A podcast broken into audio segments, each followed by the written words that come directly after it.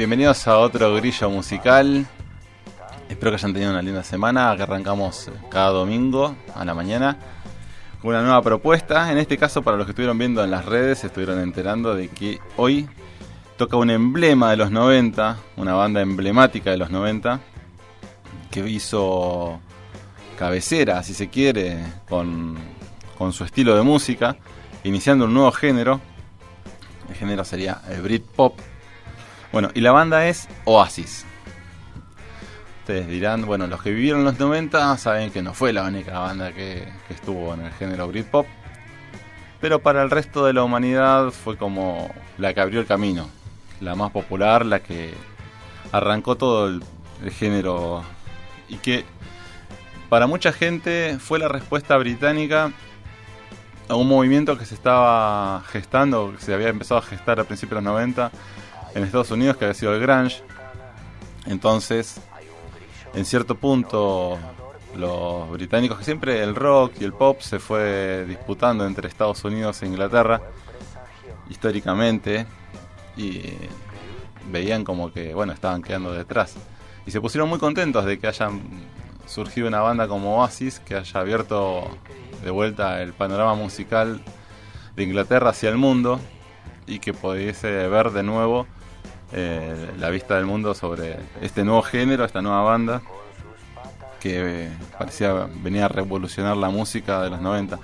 Y la verdad que la segunda mitad de los 90, si podemos decir que la primera mitad dentro de todo fue dominada por el grunge, digamos desde el 92 más o menos, en Estados Unidos hacia ya casi fines de los 90, donde después empezó a mezclarse con el género alternativo. Estaría bueno un día hacer un repaso de todos los géneros que hubo en los 90, la verdad que fue una década plagada de nuevos géneros y de nuevas tendencias que marcaron en gran aspecto eh, lo que se terminó escuchando después en la mezcla entre los 90 y el 2000.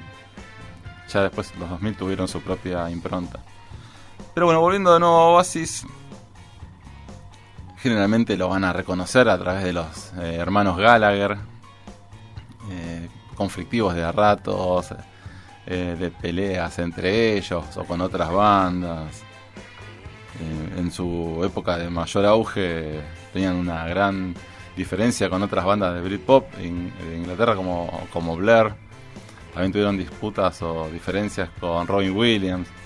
En fin, tenían su polémica en todo tipo y porque así su carácter y el hecho de que tengan tanta relevancia eh, hacía como que, se, como que se exalte muchísimo más y se intensifique ese tipo de carácter. Más o menos para ubicarnos en tiempo, ellos lanzan su primer disco en el 94. El disco se llama Definitely Maybe. Y de entrada vende 15 millones de copias. Que es un montonazo para un primer disco. Eh, lo que los posicionó fue el estilo de música que estaban mostrando en ese disco. Y los cortes de difusión, la verdad que fueron muy, muy buenos. Eh, ahora sí, de memoria te digo Supersonic, por ejemplo, Rock and Roll Star, eh, Cigarettes and Alcohol, que es un cover, pero la verdad que está muy bien interpretado por ellos. Y bueno, de Definite Maybe traigo un tema que cuando vino a tocar por última vez a Argentina, allá por el 2009, se le pidió muchísimo que lo toquen, pero al mejor estilo Nirvana no lo tocaron. Que el tema se llama Live Forever. Y escuchamos a Licha. Vamos.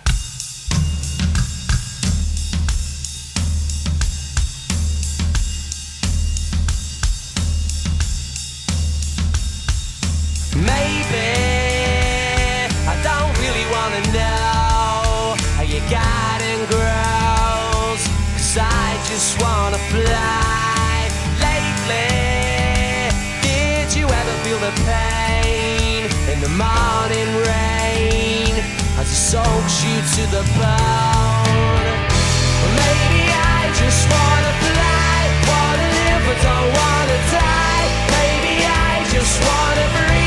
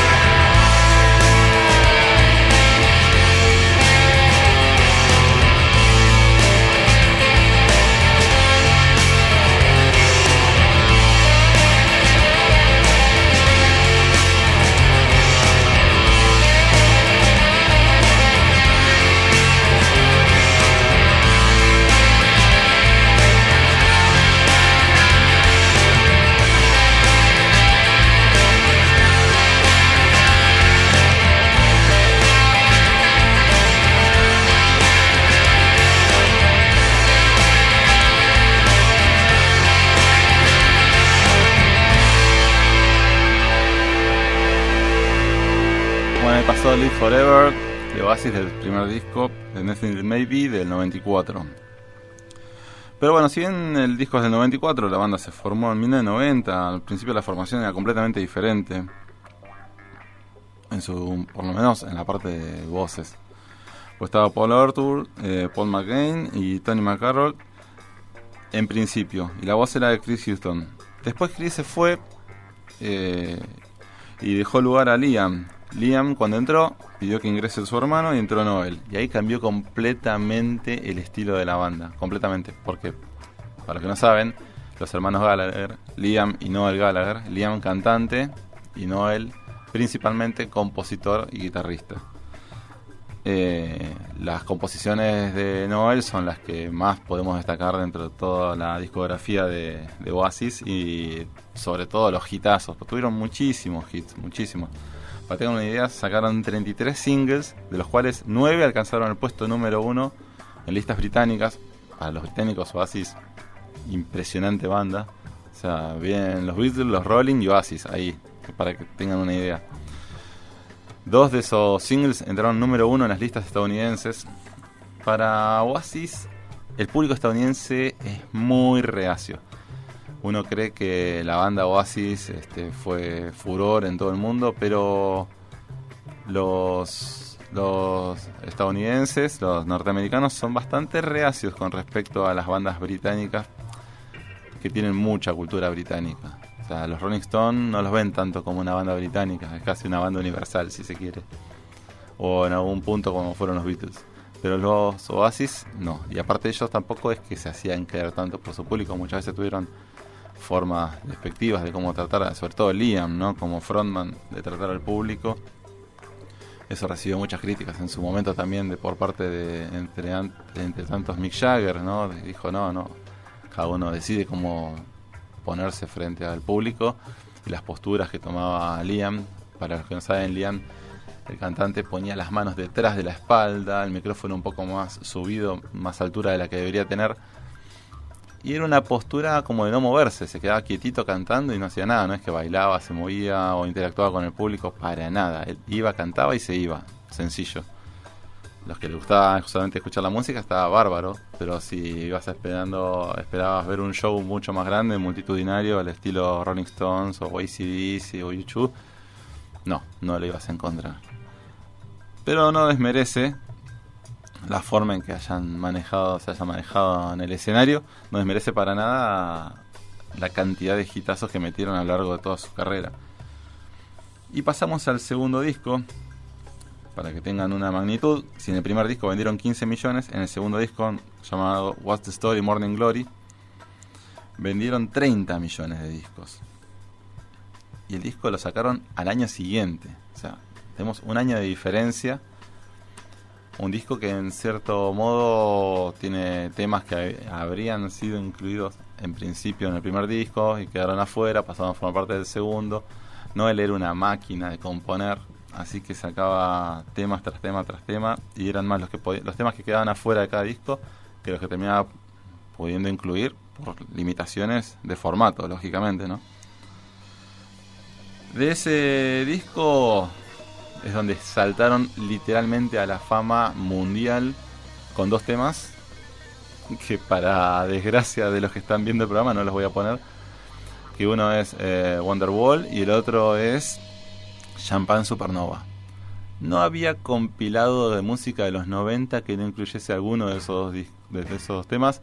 Hoy en día no hay playlist de Spotify de música de los 90 que no tenga o Champagne Supernova o Wonderwall hubo versiones, hubo de todo. Lo pasaban tantas veces por la radio en un momento terminaba cansando. Eh, principalmente a mí, como viví esa toda esa, esa época con edad suficiente y cultura suficiente para poder este, escuchar en la radio Oasis y otras bandas más, es donde ya dije, no, ya está, suficiente de Champagne Supernova, suficiente de Wonderwall, vamos a a otros otros temas. Porque el disco la verdad que es, es realmente muy bueno. What's the Story Morning Glory es un discazo. Es un discazo desde muchos aspectos. Tiene géneros muy diferentes entre tema y tema. Y, y un- una concepción que realmente es asombrosa. Personalmente de ese de ese disco elegí dos temas ahora por tiempo nos va a entrar uno y otro va seguramente después de la tanda. El primer tema es Roll With It, que espero que les guste.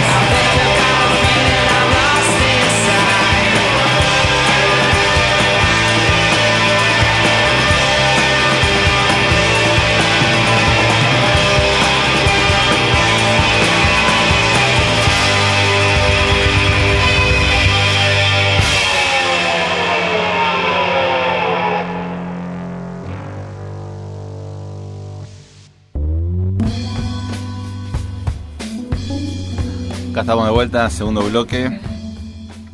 Vamos a seguir todavía un poquito más con What the Story Morning Glory, el segundo disco de Oasis, que rompió todos los estándares, fue una locura. El Brit Award se lo llevó puesto, unos premios uno atrás del otro. Una, la verdad que no nadie se esperaba que venga una banda y rompa los estándares y traccione tanto público, tantas, tantas ventas de un día para el otro. Fue un- una cosa de loco. Yo me acuerdo cuando lo estaba viviendo, en un momento como ya estaba medio saturado, digo, "Bueno, basta de Oasis tanto. Pero bueno, fue una de tantas bandas. Después hubo los mismos movimientos, quizás en menor escala o con otros públicos, también que representaban el mismo, mismo nivel de, de euforia, si se quiere. Y del disco What the Story Morning Glory también separé otro tema que se llama justamente Morning Glory, haciendo referencia al título de- del disco. Y lo separé por un motivo muy particular. Porque este tema venía incluido en un compilado yo cuando era cadete y tenía mis primeros ahorros, mis primeros suelditos muy modestos. La única forma de poder tener una buena cantidad de música era comprando los compilados, o sea, los discos que sacaban las discográficas donde metían un tema de cada banda. De ese modo, capaz que tenía varios cortes de difusión de distintas bandas en, en un solo disco. Entonces, bueno, no me tenía que comprar un disco de cada banda que me iba a salir muchísimo más caro. Y me había comprado un disco que había sacado Sony Music, en el cual tenía un montón de bandas alternativas. Dentro de ellas, eh, un tema de Oasis. Y el tema era Morning Glory. Y lo había escuchado tantas veces ese disco que el tema me terminó encantando. Pero el tema ni siquiera terminó siendo un corte de difusión de- del disco What the Story Morning Glory. Pero bueno, evidentemente para la discográfica publicarlo era más barato que publicar Japan Supernova o Wonderwall. Así que puso Morning Glory y a mí me terminó encantando. Así que espero que también a ustedes les guste. Vamos a escucharlo.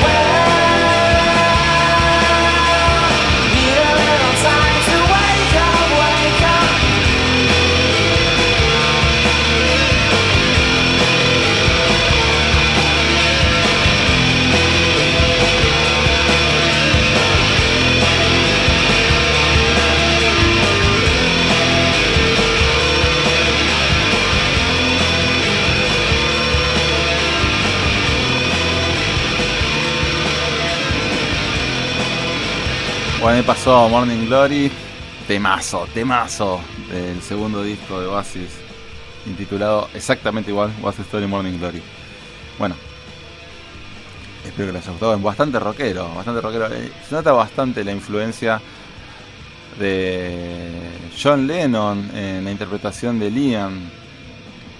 Él dijo muchas veces que era muy fanático, pero fanático a nivel obsesivo de John Lennon. Y muchas veces cuando lo escuchábamos, sobre todo en los, por lo menos dentro de los tres primeros discos después, tanto Chupi, Scabio, Faso, terminó detonándole la garganta y por lo menos los últimos tres discos tiene otros tonos completamente diferentes al punto tal que en vivo muchos temas ya no los podía cantar, interpretar como hubiese querido y de hecho los descartaba. Una de las grandes cosas, de las grandes discusiones que tuvieron con su hermano Noel fue que Noel le proponía el set list para tocar en un recital y Noel se lo rechazaba porque habían temas que ya no podía tocar y terminaban tocando siempre los mismos y eso generaba que se frustren y haya muchas peleas. Ellos se pelearon desde siempre porque una particularidad de aquellos tres hermanos, eh, Liam y Noel eran el del medio y el mayor y el más chico eh, estaba en una habitación aparte y tenían que compartir habitación ellos dos y ya desde la infancia se peleaban, se peleaban siempre, pero bueno, no podemos negar el tremendo talento de ambos. La cuestión es que bueno, siempre se, siempre, siempre se pelearon, históricamente. Se llevaban bien y se peleaban al punto tal de viajar en aviones diferentes, o sea, peleados, pero peleados grosos. Bueno, si pensaban que el segundo disco había sido atómico en cuanto a la cantidad de ventas y repercusión mundial, el tercer disco, intitulado Be Here Now, del 97, que fue su último disco de estudio en la década del 90, después los demás ya son del 2000 para acá. El disco del 97 rompió los récords de ventas de Reino Unido, vendiendo 520.000 copias el primer día que salió a la calle. O sea, después superó ampliamente las ventas de los demás discos. Eh, para que tengan una, una magnitud de nuevo, los hermanos Gallagher en general, entre todos los discos que sacaron, vendieron más de 100 millones de copias. Sin ningún problema. Y de ese disco, Be Here Now, yo me acuerdo que fue en su gira de presentación del disco, la primera vez que vio en Argentina, si mal no recuerdo, tocaron en el Luna Park presentando el disco. Se salen varios cortes de difusión. A mí personalmente el que más me gustó por diferentes razones, por cómo es la guitarra, la melodía, es Don't Go Away, que al punto tal que muchas veces lo termino cantando casi de memoria. Este, son de esos. Siempre conocen algún tema que uno se sabe de memoria, inclusive sin entender bien qué dice la letra, uno lo termina cantando en una fonética media disruptiva. Así que bueno, vamos a escuchar eh, Don't Go Away del tercer disco de Oasis llamado Be Here Now y espero que les guste.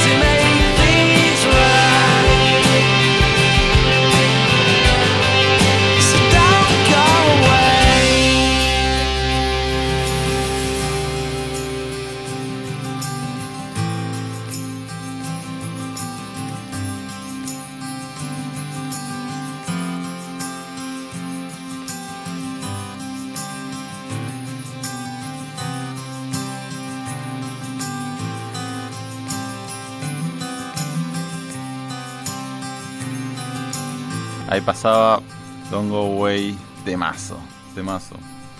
Termina con una acústica muy muy grosa ahí por el final. Y hasta acá vino siempre creciendo la popularidad y las ventas de Oasis de una manera tremenda. Pero con la llegada del nuevo milenio empiezan nuevas cuestiones, nuevos géneros, nuevos gustos, otra otra generación que las va a empezar a escuchar, la misma generación que ya lo venía escuchando que quizás espera algo nuevo, algo diferente. Y atravesar esa barrera no siempre es sencillo. En el año 2000 sacan el disco de estudio Standing on the Shoulder of Giants, una especie de traducción de parado en los hombros de un gigante. Y en el mismo año también sacan un disco en vivo, Familiar to Millions.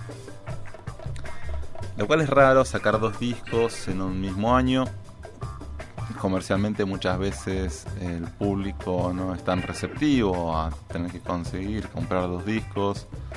Un disco puede vender más que otro, el disco que menos vende quizás no recupera tanto la inversión. Pero bueno, siendo un disco en vivo no hay grandes inversiones, sino que están todos los temas grabados ya, se masteriza y sale a la venta. De Standing on the of Giants, personalmente yo rescato un tema que arranca muy potente, llamado Go Let It Out, con una especie de de forma de decirle a la gente tipo acá estamos, todavía estamos acá, cuando lo escuchen van a darse cuenta que arranca bastante potente. Porque muchas veces pensaban que bueno, que no iban a poder eh, sobrellevar el éxito de su disco anterior, como que iban a ir hacia abajo. Y si bien las ventas no fueron iguales que la del disco anterior, no estuvieron mal, anduvo muy bien. Y tuvo varios cortes de difusión ese disco. Terminó siendo bastante popular dentro del el piecito que uno entraba en la década de los 2000, el nuevo milenio. Así que bueno, vamos a escuchar Go Let It Out.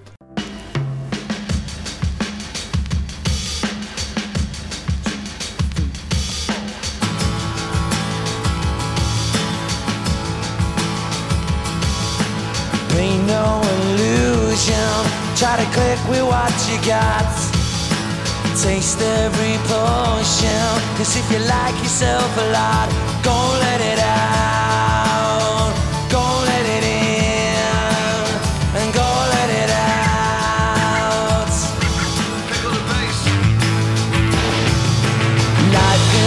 cause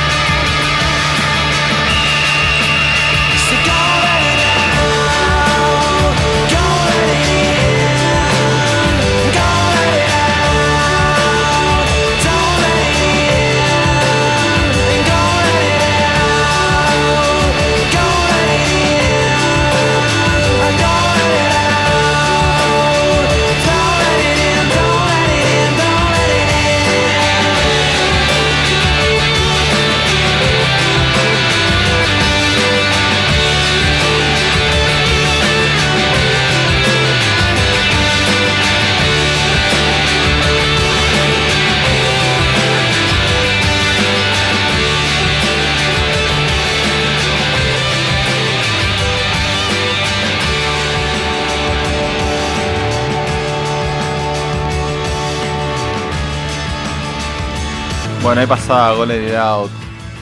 Vamos picoteando un poco la segunda mitad de vida de Oasis, porque quedan bastantes temas por recorrer y quiero más o menos mostrarle un popurrí de lo que fue. Si se quiere, la cuesta más abajo de la banda, porque este se iban dando diferentes acontecimientos. Por un lado, los hermanos cada vez se peleaban más, más y más. Las, peleas a veces se daban como irreconciliables. Después, bueno, por H por B volvían a tocar juntos. Eh, un detalle de color, si se quiere, Liam Gallagher es fanático, pero fanático mal del Manchester City. Eh, la verdad que es, es al punto tal de declararse casi un hooligan. Un hooligan sería como un barra brava. En una ocasión peleándose dentro de un bar, eh, perdió tres dientes. Sea, estamos hablando de que el tipo no le importaba nada ir a pelearse, no le importaba los recitales, si tenía que tocar o no, no tocar. Este, la cuestión es que el tema de, de las reacciones y de las discusiones sin medir consecuencias muchas veces terminaban desgastando la relación dentro de la banda, sobre todo con su hermano, porque, seamos sinceros, eh, Oasis sin Noel y Liam no es Oasis, son ellos dos y ellos dos son lo que forman. Con uno solo no sirve. O sea, si está Oasis sin Noel no existe y Oasis sin Liam tampoco existe. Así que para que la banda siguiese adelante, ellos de un modo u otro tenían que llevarse bien, aunque sea arriba del escenario. Por lo menos como si fuera un ambiente laboral. Entonces, bueno, ya para 2002 sacan el disco Hidden Chemistry, que tiene un corte de difusión que está bueno, llama Little by Little, que acá yo recuerdo que se usó para un reality El Camino a la Gloria, creo que era sobre fútbol, eh, intentaban descubrir un, un nuevo talento futbolístico y lo usaban mucho, mucho, muchísimo, estaba bastante de moda en esa época. Así que vamos a escuchar un poquito de Little by Little.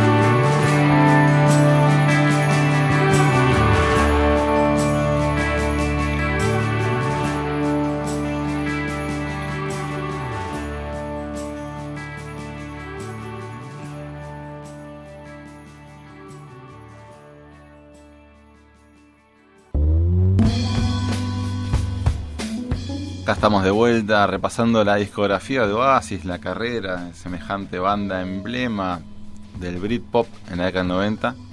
En este caso ya pasamos la década del 90 y estamos ubicados en el año 2005. Ellos sacan el disco Don't Believe the True. Lo dejo a tu criterio el nombre, ¿no? Qué, qué interesante para esta época. Bueno, eh, de ese disco, el corte de difusión que más me gustó se llama Leila y suena así.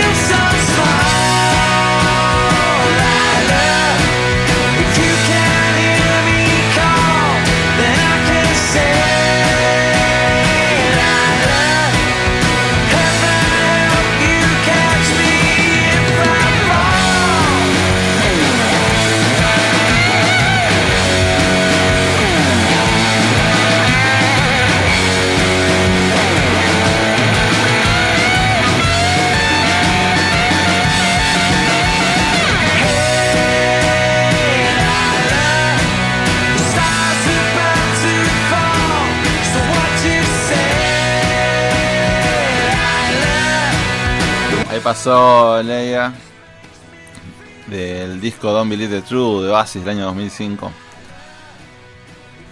Llegamos al año 2008 y su último disco de estudio, el disco Dig Your Soul.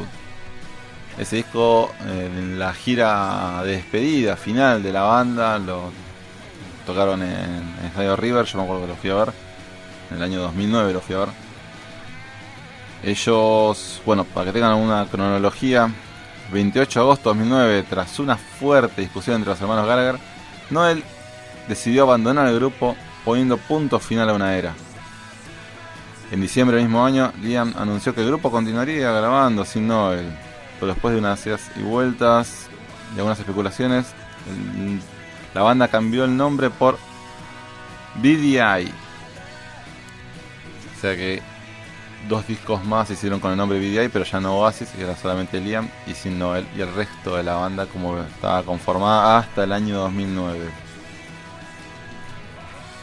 Oasis como la conocemos, dejó de existir en el 2009. Y del disco Dig Your Soul yo separé el tema de Shaft of Lighting, que me parece que es un muy lindo tema. Vamos, Licha.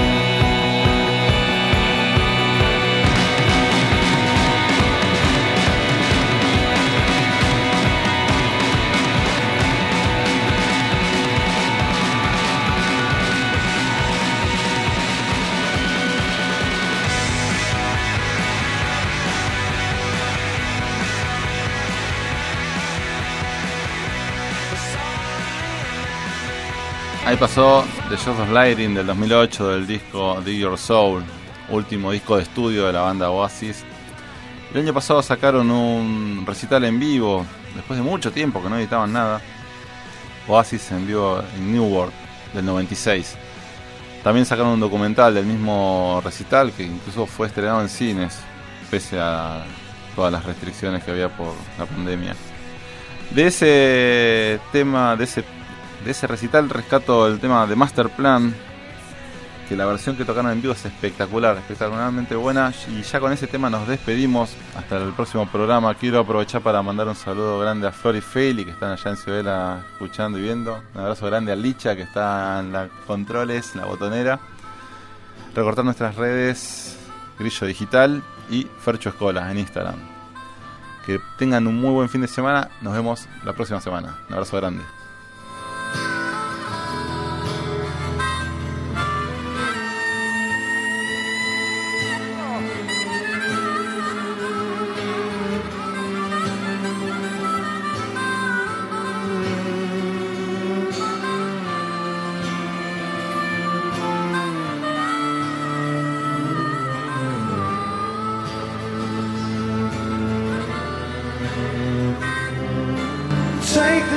time to make some sense of what you want to say and cast your words away upon the waves.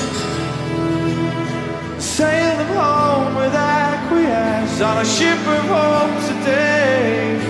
And as they land upon the shore, tell them not to bring